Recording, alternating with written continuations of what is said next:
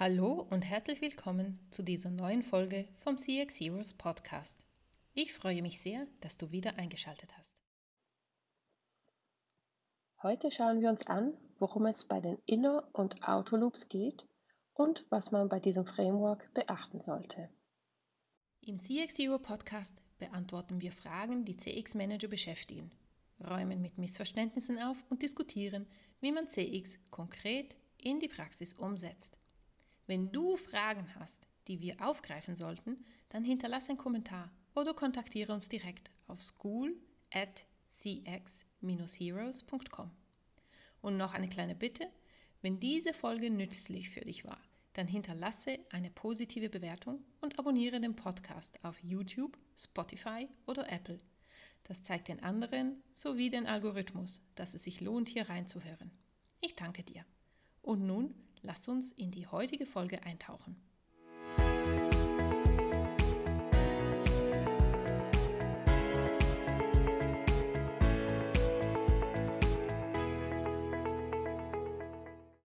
Inner Loop und Outer Loop ist ein Konzept, was innerhalb vom Closed Loop Feedback entwickelt worden ist. Hallo, mein Name ist Annika Björk. Ich bin Dozentin und Coach für Custom Experience Management und ich helfe Führungskräfte und insbesondere CX-Manager, Custom Experience Management erfolgreich, praxisnah im Unternehmen zu implementieren. Inner Loop und Outer Loop bezeichnen die Feedback-Schlaufen, die genommen werden, wenn man typischerweise die NPS-Befragung im Unternehmen implementiert hat. Das heißt, man hat das Feedback-System, also es kommen die Feedbacks von den Kunden rein und die Frage ist, was macht man mit diesen Feedbacks? Sie einfach da stehen zu lassen, macht natürlich keinen Sinn. Dafür ist das System ja viel zu teuer und es wäre auch schade um die Golden Nuggets, die sich darin verstecken.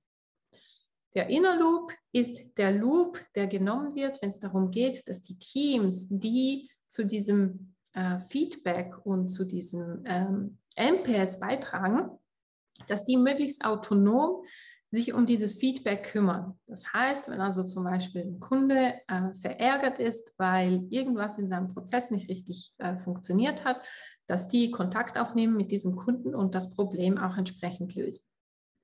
Die Gefahr hier ist, dass man einen Hamsterrad entwickelt und dass der Hamsterrad immer, sich immer schneller dreht. Denn man versucht, jedem ähm, Feedback nachzurennen. Man versucht, jeder schlechter Kritik ähm, entweder ähm, davor zu kommen oder sie zu lösen. Und das kann ein Team und eine Abteilung am Rande des Burnouts bringen. Der Autoloop hingegen ist ähm, der Loop, der genommen wird, wenn es um systematische Anpassungen geht, also um Themen, die sich in, quer in der Organisation ähm, abzeichnen, dass man da systematisch was verändern muss. Zum Beispiel in Prozesse oder in Produkte oder in ähm, Regeln, die man äh, implementiert hat, vielleicht sogar im, im, im Pricing.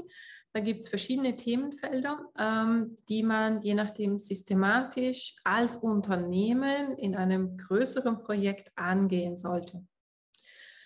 Wichtig ist hier, dass man aus eigener persönlicher Erfahrung allem auf diesem Autoloop kon äh, konzentriert. Denn der Inner Loop hat das Potenzial, einerseits diesen Hamsterrad auszulösen und die Teams am Rande der Erschöpfung zu bringen vor allem wenn Ziele und Druck enorm aufgesetzt werden auf diesen, auf diesen Inner Loop. Und auch, dass Teams anfangen, den ähm, NPS, wenn das die Messgröße ist, zu beeinflussen zu wollen. Also mit so ähm, Fragestellungen, die ähm, den Kunden suggerieren, es soll ähm, eine 10 geben oder eine 9 geben. Da gibt es ganz viele ähm, nicht so schöne Beispiele im Internet, aber auch verständlich, denn die versuchen eigentlich nur, irgendwie aus diesem Hamsterrad rauszukommen. Und es besteht auch die Gefahr, und hier sind wir im kulturellen Bereich, wenn diese sehr oft ja front-facing Teams, also die Teams, die im Kundenkontakt sind, diesen Druck haben, ähm, und auch Ziele haben und vielleicht auch die ganze Organisation äh, Ziele hat, dass sie perfekt Delivery, also perfekte Ergebnisse ähm, erbringen sollen. Aber die ganze Wertschöpfungskette hinten ist nicht danach ausgerichtet, ist nicht kundenzentriert ausgerichtet und halt nicht Teil von diesem ähm, InnoLoop Feedback-System. Und hier ist es enorm wichtig, dass man die richtige Struktur hat, die richtige Balance hat das richtige Konzept hat, damit man eben nicht in, diese, in dieses Fahrwasser reinkommt, wo man der Kultur eher Schlechtes zuträgt als Gutes zuträgt. Ein, ein letztes Risiko ist auch, wenn man ein sehr, sehr enges ähm, Feedback-System hat, dass man jedem Kunden quasi, der unzufrieden ist, nachrennt, dann kann es passieren, dass auch die Kunden das merken. Und die wissen dann irgendwann sehr genau, wenn ich eine Null gebe, dann meldet sich irgendjemand. Und das kann auch wieder zu einem Tempering, also zur äh, Veränderung vom äh, NPS-System führen, zu schlechten Werten und ist definitiv auch nicht das, was man erzielen will. Von daher meine Empfehlung, ganz persönlich, meine Meinung ist stärker ähm, auf diese systematische Themen schauen, auf diese großen Themen, die machen auch die großen Unterschiede, anstatt die ganze Zeit einzelnen kleinen Feedbacks nachzurennen. Ja, der einzelne Kunde ist dann vielleicht nicht zufrieden, ähm, aber dafür mehr Ressourcen investieren und Zeit investieren in diese systematische Anpassung, die die ganze Firma voranbringen und auch die Mitarbeiter zufriedener machen. Und wir sind schon am Ende dieser kurzen Folge angekommen. In der CX Hero School findest du mehr Inspirationen in Form von Kursen und Toolkits, die du sofort in die Praxis umsetzen kannst. Wie zum Beispiel das CX Team Profil, mit dem du überprüfen kannst, wie es um die CX-Fähigkeiten von dir und deinem Team steht. CX Heroes. Bring a little more joy to people.